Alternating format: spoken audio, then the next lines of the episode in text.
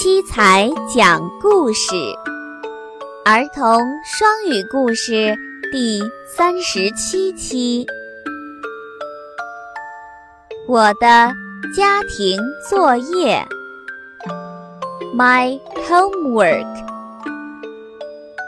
One day, a little girl came home from school and said to her mother, "Mommy."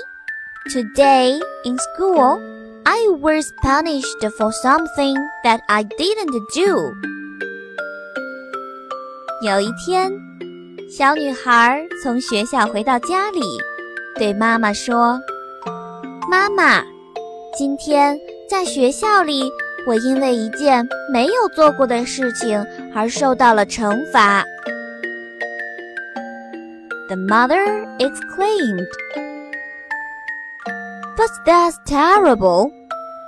I'm going to have a talk with your teacher about this.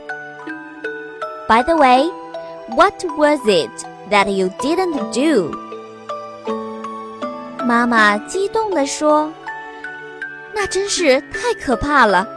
我要跟你的老师好好谈一谈。哦，对了，那件你没有做过的事情是什么？” Little girl replied, "My homework." 小女孩回答说：“那件我没有做过的事情，就是我的家庭作业。”